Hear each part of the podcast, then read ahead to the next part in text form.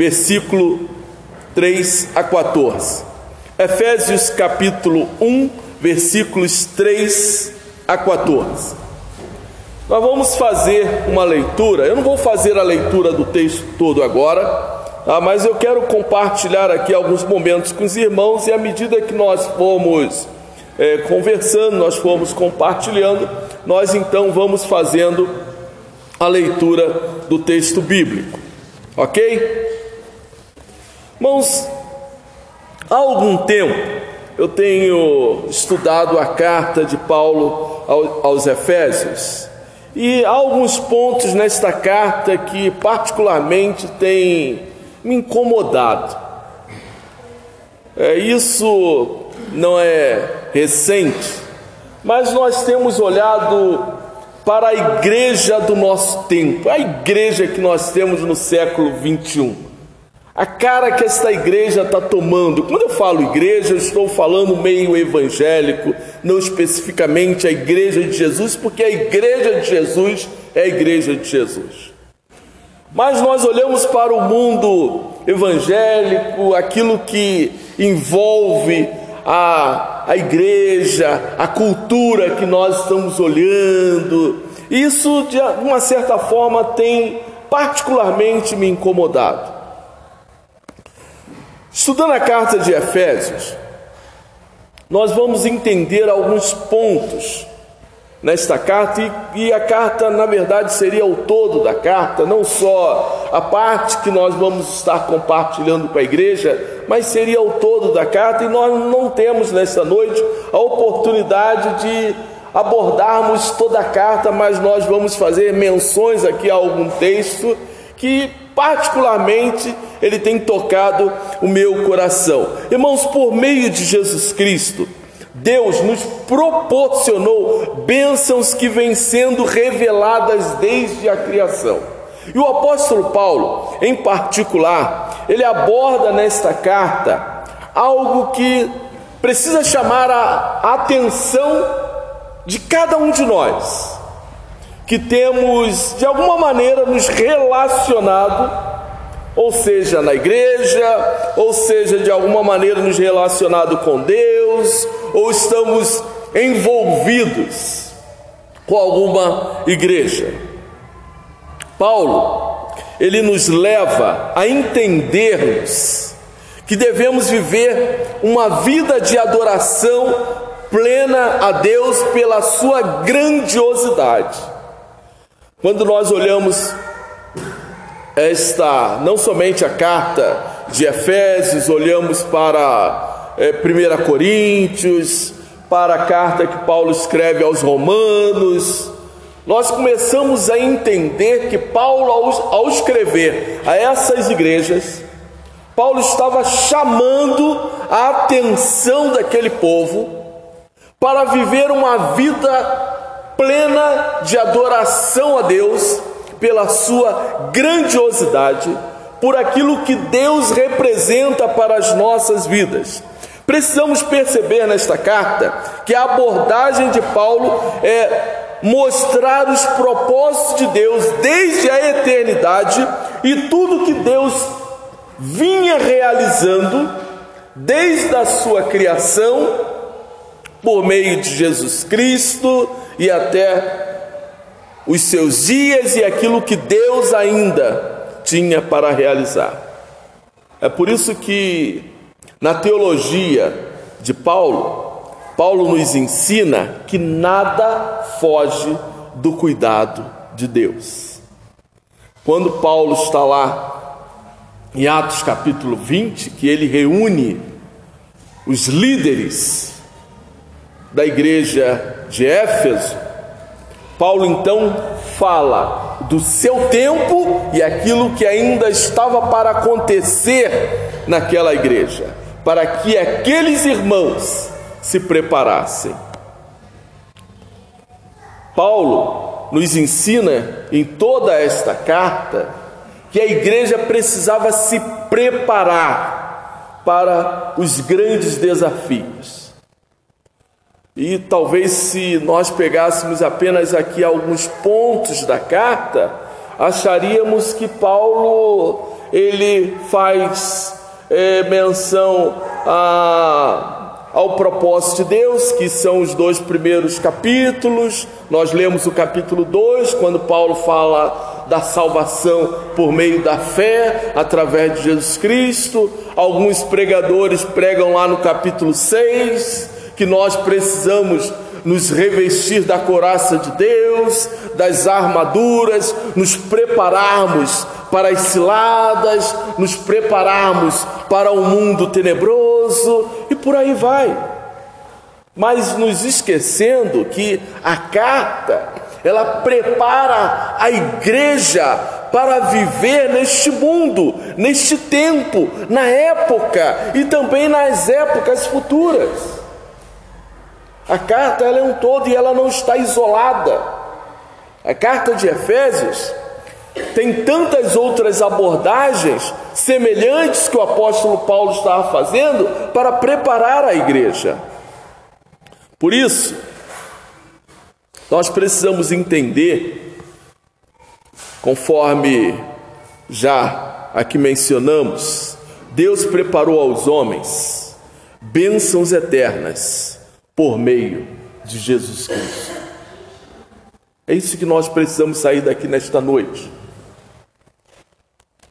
Entendendo e tendo esta mensagem no nosso coração. Deus preparou aos homens bênçãos eternas por meio de Jesus Cristo. A igreja dos nossos dias, ou meio evangélico, tem destacado como se Deus tivesse nos dando bênçãos e bênçãos para esse tempo.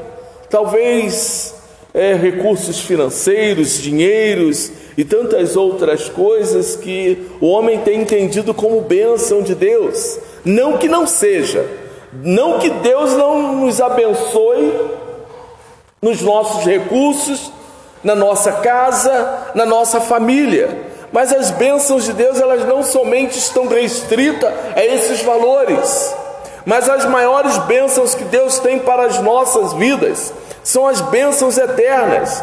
E são essas bênçãos é que vão nutrir as nossas vidas para nós vencermos aquilo que precisamos vencer. Por isso, nosso texto nos fala de bênçãos. A teologia dos nossos dias tem ensinado que uma pessoa abençoada por Deus e que tem muitas conquistas, não somente dinheiro, mas são abençoadas neste mundo com recursos e bens próprios. O texto nos fala sobre bênçãos e valores maiores. Jesus Cristo, lá em Mateus capítulo 6, versículo 21, ele nos fala o seguinte: porque onde estiver o vosso tesouro, aí estará também o vosso coração. Por isso é por meio de Cristo que recebemos de Deus todas as bênçãos que precisamos. Mãos, entenda, compreenda, aquilo que Deus tem para nos dar é muito maior do que os valores o mundo apresenta como bênção para as nossas vidas. Ou as expressões que se fala, ou oh, fulano é uma pessoa abençoada, né? olhando para os seus recursos ou os seus bens pessoais. A maioria dos irmãos que estão aqui, e eu creio nisto, fazem parte da igreja de Deus. Às vezes, nós não conseguimos entender os valores da igreja de Deus. Às vezes nós nos perdemos nos valores da igreja de Deus. Alguém disse que a igreja é a comunidade daqueles que deixaram de se relacionar, entendo que eu vou falar, se relacionar com Deus para se relacionar com o Pai. O apóstolo Paulo, ele nos fala algo interessante na carta de Efésios ele vai usar uma expressão Theos Patros, que quer dizer Deus Pai. O que Jesus Cristo nos ensinou é que o Deus Criador dos céus e da terra, do Velho Testamento, se revelou através dele, Jesus, como Deus Pai. o Deus próximo, o Deus da nossa intimidade. Não que o Deus seja diferente, obviamente. O Deus criador dos céus e da terra é o Deus Pai, mas através de Jesus Cristo, quando Jesus Cristo se revela com, através do Filho, ou com, quando ele se revela como Filho, ele está nos revelando que é um Deus Pai. E a ideia que Paulo vai nos mostrar do Deus Pai é aquele Deus que, nos, que quer a nossa intimidade. É um pai que quer a intimidade de seu filho. É um pai que quer se relacionar com seu filho. E é por isso que João capítulo 1, versículo 12, através de Jesus Cristo, nós nos tornamos filhos de Deus. Paulo vai nos ensinar que nós somos adotados experimentamos a adoção de filho. E essa adoção é, não é aquela adoção no sentido que nós compreendemos, é, que nós entendemos. Né? Uma pessoa que é adotada, é, ela não é filho gerado, mas através de Cristo Jesus, nós nos tornamos não somente essa adoção, mas nós nos tornamos gerados, porque nós somos gerados pelo Espírito Santo e nós somos gerados pelo próprio Deus. Nós nos tornamos filhos de Deus através da ação do Espírito Santo em nossas vidas. Vamos então compartilhar um pouquinho do texto bíblico. A primeira grande bênção do Deus Criador. Versículos 3 ao versículo 6 o texto bíblico nos ensina o seguinte: Bendito Deus e Pai de nosso Senhor Jesus Cristo, que nos tem abençoado com toda sorte de bênção espiritual nas regiões celestiais em Cristo, assim como nos escolheu nele antes da fundação do mundo, para sermos santos e irrepreensíveis perante ele, e em amor nos predestinou para ele para a adoção de filhos por meio de Jesus Cristo, segundo o beneplácito da sua vontade, para louvor da sua glória e de sua graça que ele nos concedeu gratuitamente no amado.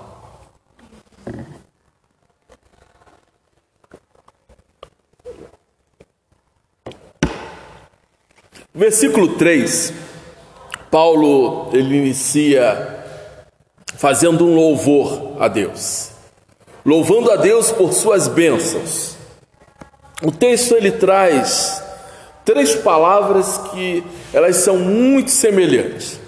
É, bendito, depois ele fala abençoou, depois ele vai falar das bênçãos. Essas três palavras, elas têm a mesma raiz.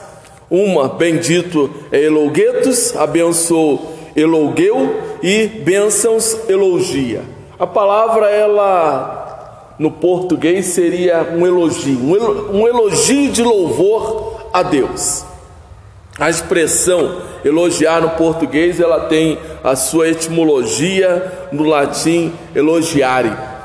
Elogiar é enaltecer qualidade, é atributos de louvor. Quando elogiamos alguém, abençoamos sua vida com o nosso reconhecimento. Então o que que Paulo faz? Paulo elogia, louva, glorifica a Deus.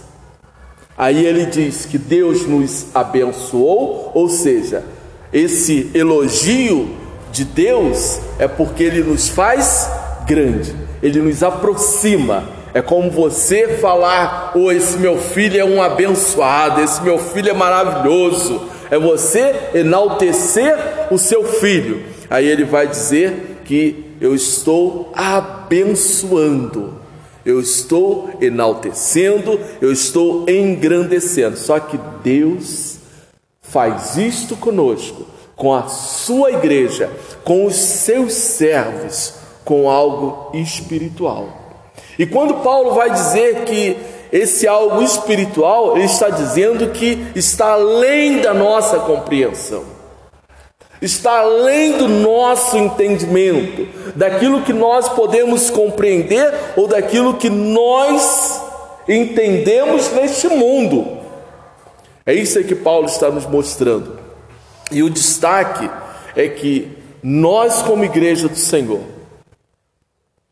não somos pessoas comuns, ainda que talvez as pessoas, de um modo geral, achem que somos. É por isso que você é um abençoado, porque para Deus você é especial. E nós, como igreja, precisamos entender: eu não posso agir como homem comum. Lá em 1 Coríntios, bem no iníciozinho da carta, o destaque do apóstolo Paulo é que a igreja é santificada e nós somos santos. Ou seja, a igreja, ela é um corpo especial de Deus. A igreja do Senhor, ela é seleta, ela é separada. E Deus nos separou, aí quando Paulo fala que nós somos santos, ainda que essa palavra talvez nos assuste, mas é porque Deus está nos separando para algo especial, para um propósito maior. Essa é a vontade de Deus sobre as nossas vidas porque Deus nos escolheu nele antes da criação do mundo. Nele fomos também escolhidos. Sejamos agora para o louvor da sua glória. Lemos ainda há pouco Efésios capítulo 2, a declaração de, do apóstolo Paulo. Para a escolha de Deus, ele nos ensina então a sua soberania, a soberania de Deus porque pela graça sois salvos por meio da fé. Isso não é, não vem de vós, é dom de Deus. Irmãos, é algo especial. Nós, como cristãos, precisamos entender: os valores deste mundo não nos pertencem. Eu preciso me colocar como alguém especial. O irmão precisa se colocar como alguém especial, porque Deus te abençoou, Deus te separou, Deus te escolheu. Eu não quero entrar aqui com nenhum fundamento teológico, nenhuma discussão teológica. Eu não quero me aprofundar aqui com discussões infundadas e, e discussões que não vão nos levar a nada. Versículo 4: Porque Deus nos escolheu nele antes da criação do mundo para sermos santos e irrepreensíveis em Sua presença. E ele continua: em amor nos predestinou para sermos adotados como filhos por meio de Jesus Cristo, conforme o bom propósito da Sua vontade, para o louvor da Sua gloriosa graça, a qual nos deu gratuitamente no amado. Há com certeza aqui alguns valores que talvez nós não conseguimos compreender dos propósitos de Deus. A profundidade da carta de Efésios talvez nos fuja da nossa compreensão, do nosso entendimento. Nós poderíamos ficar aqui só com esses primeiros versículos, desde o versículo 1 ao versículo ao versículo ao versículo 14. E nós passaríamos aqui horas e horas falando sobre os propósitos de Deus aqui dentro desse texto. Mas o que nós precisamos entender que o propósito de Deus para a sua igreja estava muito antes do mundo ser criado. Aquilo que Deus tinha para os seus estava muito antes da nossa compreensão humana, do nosso entendimento, ou quando eu comecei a me entender por gente, conforme às vezes nós é, é, usamos esta expressão, porque Deus nos escolheu. Ah, por que, que Deus me escolheu? Eu não sei.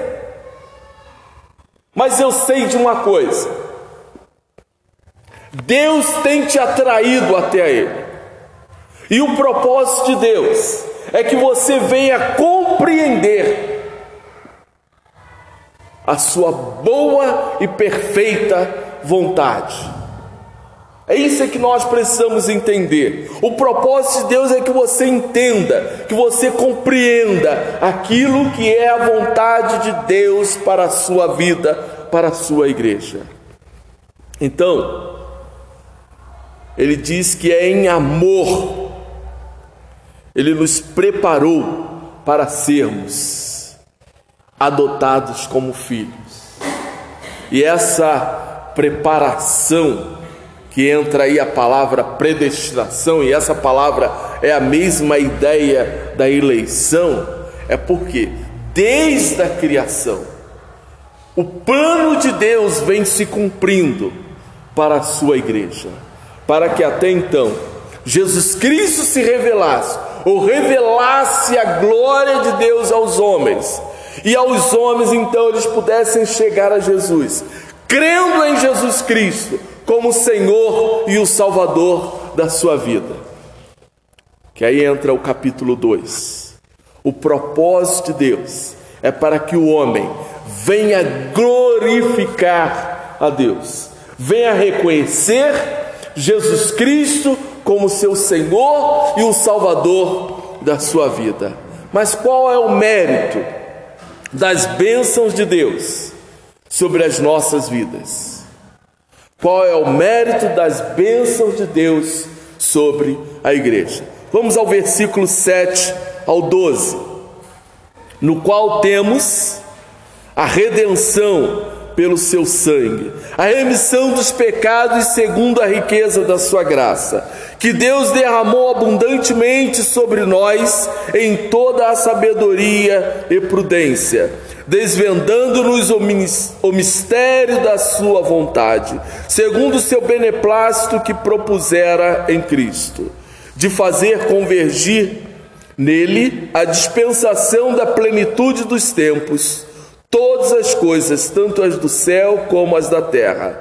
Nele, digo, qual fomos também feitos herança, predestinados segundo o propósito daquele que faz todas as coisas conforme o conselho da sua vontade, a fim de sermos para o louvor da sua glória, nós os que de antemão esperamos em Cristo. Irmãos, às vezes nos perdemos em tanta em tantos estudos. Hoje há tantas pregações que são apenas para trazer discussões. E é justamente isso que eu falo, às vezes nos perdemos em, em discussões teológicas que não nos vão levar a lugar nenhum. O propósito de Deus ele é muito claro para a sua igreja. Os versículos que nós lemos, né, do versículo 7 ao versículo 12, Paulo, na verdade, ele vai aprofundar um pouco mais esse entendimento. Mas há um, um destaque que nós precisamos entender aqui nesse texto é que nós fomos redimidos. Nele temos a redenção por meio do seu sangue, o perdão dos pecados. Paulo termina o versículo 6 para o louvor da sua gloriosa graça, o qual nos deu gratuitamente no amado, Jesus. Nele, Jesus, temos a redenção por meio de seu sangue, o perdão dos pecados de acordo com as riquezas da sua graça, o qual ele derramou sobre nós com toda a sabedoria e entendimento, e nos revelou o mistério da sua vontade de acordo com o seu bom propósito que ele estabeleceu em Cristo. Isso é de fazer convergir em Cristo todas as coisas celestiais ou eternas na dispensação da plenitude dos tempos. Eu li aqui numa outra versão, agora na versão da corrigida fiel. O que que Paulo nos ensina diante de tudo isso? A necessidade da redenção. Por quê? O propósito de Deus, desde o início da criação, é que todas as coisas viessem convertir em Jesus. Para que através de Jesus Cristo, morto na cruz do Calvário, o homem viesse experimentar a redenção. Redenção é o perdão dos seus pecados. Isso, obviamente, redenção vai nos lembrar o quê? No tempo da escravidão. Quando um escravo estava ali sendo vendido e passava alguém e comprava aquele escravo. A nossa redenção, o nosso resgate, foi através do sangue de Jesus. Desde o Velho Testamento, a gente vem aprendendo a necessidade que sem derramamento de sangue não havia perdão de pecados. Era morto anualmente para que então o povo experimentasse o perdão dos seus pecados. Acontecer todos os anos, porque se não acontecesse todos os anos, né, é, o, o efeito daquele, daquele perdão acabava. Só que Cristo morreu uma única vez. É isso que o apóstolo Paulo nos ensina. O resgate foi uma única vez. Nós não precisamos é, ir todos os anos é, e é, fazermos o resgate dos nossos pecados. Né? Quando 1 João nos fala de nós confessarmos os nossos pecados, porque Ele é fiel e justo para nos perdoar, João não está, não está nos falando que essa confissão de pecado é para nossa salvação, não é isso. Não é isso. João está nos falando do, das nossas faltas, dos nossos erros no dia a dia, mas não é de, de salvação, é de, de perdão para a salvação. O perdão para a sua salvação foi uma única vez. É isso que nós precisamos entender. É isso que nós precisamos compreender. O que Paulo está nos mostrando, então, é que através de Cristo Jesus, nós somos resgatados. Nós fomos redimidos dos nossos pecados. E nós podemos experimentar, através do sangue de Jesus, algo muito maior e esses são os propósitos de Deus para as nossas vidas. Paulo apenas está nesses versículos nos mostrando ou nos trazendo uma compreensão maior da nossa adoção. Porque quando eu criei em Jesus Cristo, eu tenho direito de me tornar filho de Deus. E olha então a continuação, a bênção que Deus nos proporcionou. Bênção para a redenção e o louvor da sua glória. Vamos seguir aí nos versículos 13 e 14. E em quem vós, e em quem também vós, depois que ouvistes a palavra da verdade, o evangelho da vossa salvação, tendo nele também crido, fostes selados com o Espírito Santo da promessa, o qual é o penhor da nossa herança até o resgate da sua propriedade em louvor da sua glória. Por duas vezes nós temos a palavra redenção aqui nesse texto. Ela apareceu aí no versículo 7, conforme eu li, e ela volta a aparecer no versículo 14. É, é, lembrando, é, que é o resgate. Essa palavra ela tinha um, um valor para o judeu, povo daquele tempo, diferente do nosso. Talvez eles, ao ouvirem a palavra redenção, eles tinham uma, um entendimento muito maior do que nós, porque é, nós nunca vivemos uma situação de escravidão. É claro que o Brasil é, passou por isso, mas é, eu creio que aqui ninguém foi escravo. Ninguém passou aqui por, por pelas correntes, pela senzala. Mas naquele tempo, muitos tinham vivido isso. Por isso ela tinha um valor maior. Agora, quando o apóstolo Paulo vai nos mostrar, através do texto bíblico, que há uma escravidão espiritual sobre as nossas vidas, conforme o capítulo 2. Outrora, ele nos deu vida, estando vós mortos, capítulo 2.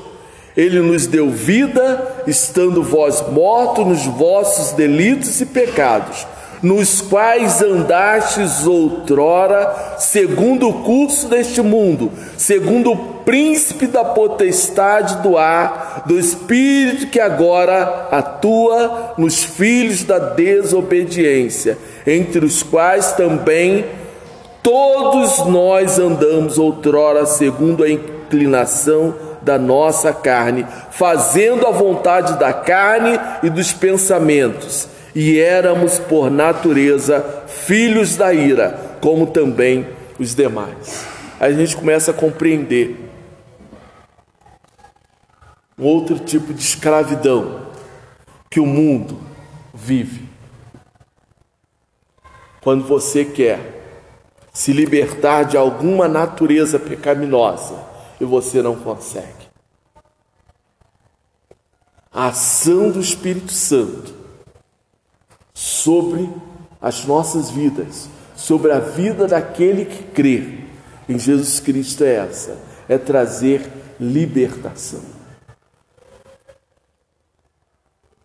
A ação, o poder de Deus. É claro que Paulo vai nos ensinar em Gálatas, capítulo 5, quando ele nos fala da natureza da carne, da luta da carne contra o espírito, é que nós precisamos mortificar a nossa carne. E aí então entra uma guerra. E é por isso que nós temos aí o capítulo 6, que vai nos ensinar como nós podemos vencer esta guerra.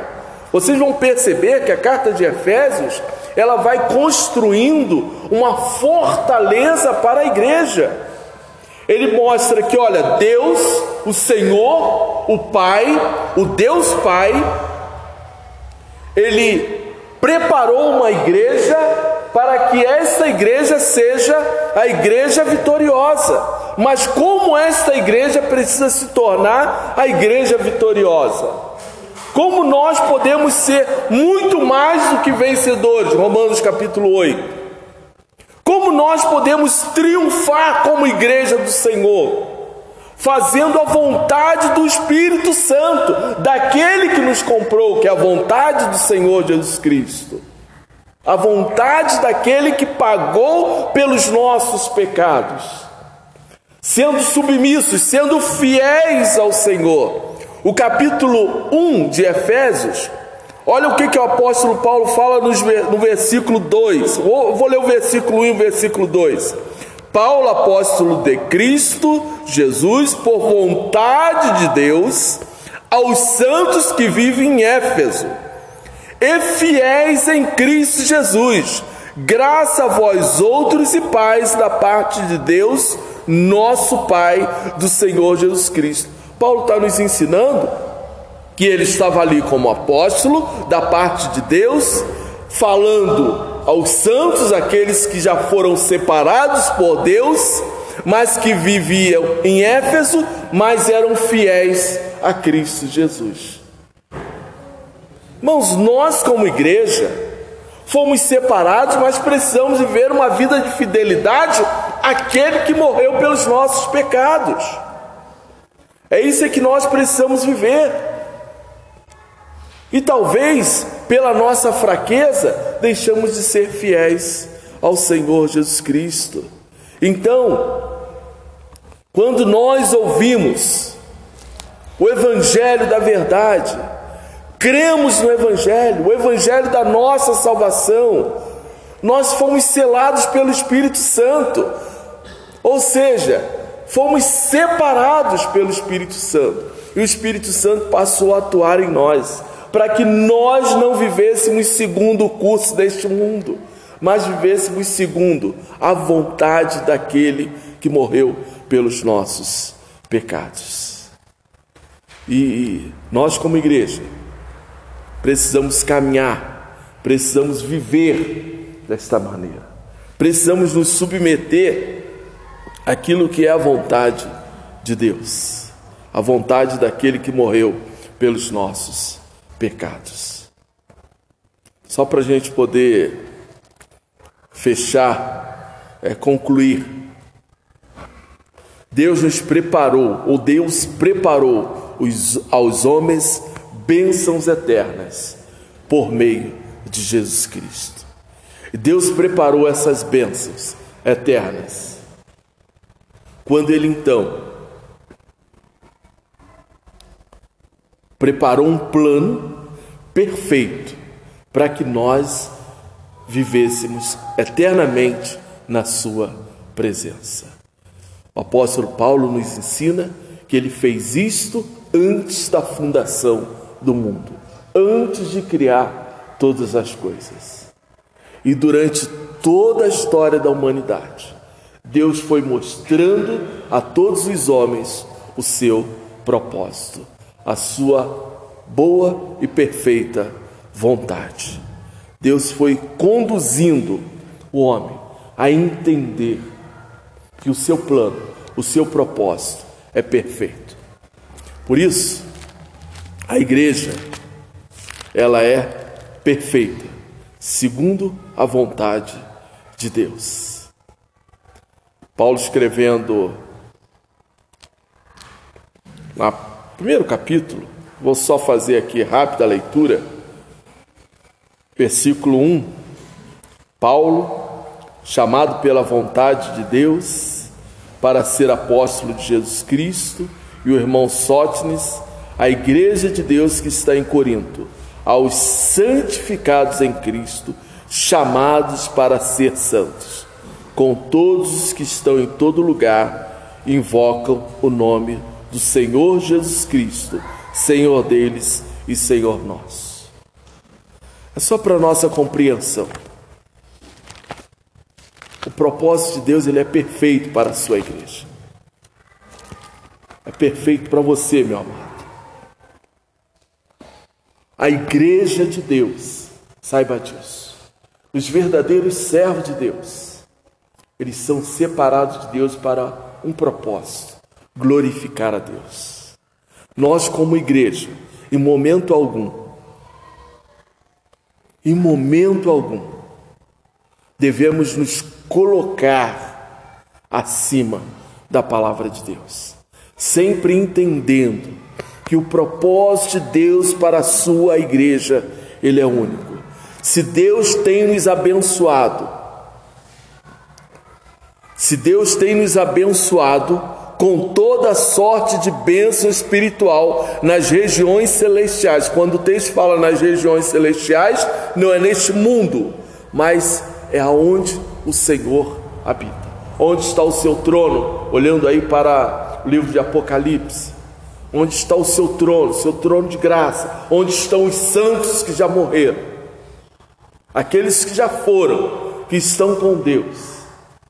É lá que Deus já tem nos preparado uma bênção, algo maior, é porque Deus tem algo em particular, pessoal, para a minha vida, para a sua vida. É por isso que às vezes nós nos perdemos e alguns entendimentos que não é a vontade de Deus. Porque colocamos os nossos valores, valores humanos, acima daquilo que é a vontade de Deus. Eu gosto de fazer uma, uma ligação com o versículo 1 da carta de Efésios com o último versículo, os últimos versículos da carta. Você conseguir fazer comigo? Deixa, pega aí no versículo 1 aí do capítulo 1.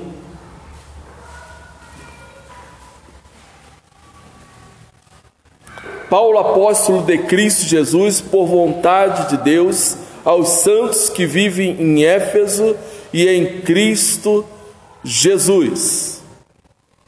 Agora nós vamos lá no capítulo 6, versículo 23 e 24. Ó, Paulo, ó, apóstolo de Cristo Jesus, Paulo, apóstolo de Cristo Jesus, por vontade de Deus, aos santos que vivem em Éfeso e fiéis em Cristo Jesus, paz seja com os irmãos e amor com fé da parte de Deus, Pai e do Senhor Jesus Cristo. A graça seja com todos os que amam sinceramente a nosso Senhor Jesus Cristo. Se nós tivéssemos somente esses versículos na carta de Éfeso, essa saudação do apóstolo Paulo, olha, eu já entenderia que a minha vida precisa ser para louvor e glória de Deus. O texto nos induz a, a vivermos de uma forma muito objetiva e prática se Deus tem tantas coisas maravilhosas para a minha vida, tantas bênçãos, tantos cuidados para a minha vida, é porque Ele quer algo a mais de mim. Eu, em alguns desses estudos que eu tenho feito nessa carta, eu tenho reconhecido que a minha vida precisa ser para glorificar e honrar o nome de Deus. Muito mais do que talvez eu, como miserável homem que sou, eu tenho feito. Porque quantos são os livramentos e o cuidado que Deus tem tido para com a minha vida. A maneira como Deus tem separado, a maneira como Deus tem me abençoado, a maneira como Deus tem me livrado. E não só quando eu era, quando eu me converti, muito antes disso.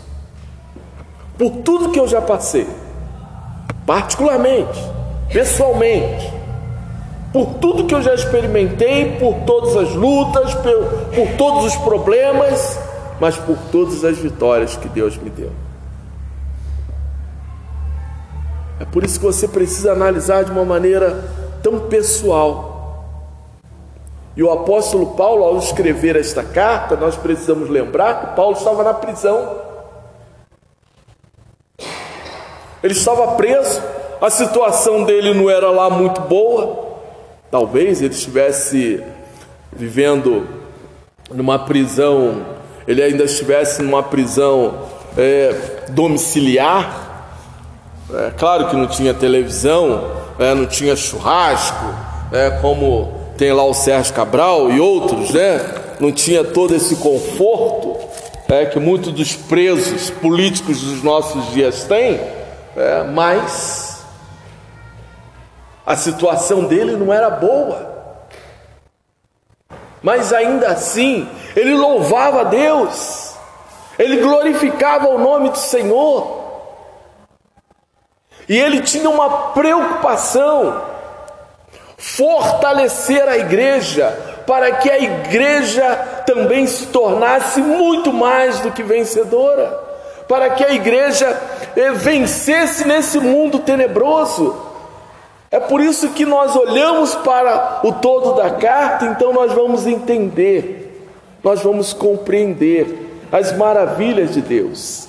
Deus tem preparado para os homens bênçãos espirituais e eternas. Deus tem preparado para você algo muito maior do que a sua compreensão daquilo que você tem entendido, que são bênçãos espirituais e bênçãos eternas. Então não esteja preso às coisas deste mundo, a este tempo, mas aquilo que Deus está reservando para a sua vida. Entenda que o texto de Efésios está nos mostrando que Deus, na sua infinita sabedoria, na sua soberania, Ele te abençoou, Ele te escolheu. Ele olhou para você e escolheu você para ser povo dele, para ser filho dele. Louve a Deus por isso. Glorifique ao Senhor por esse motivo. Que Deus te abençoe.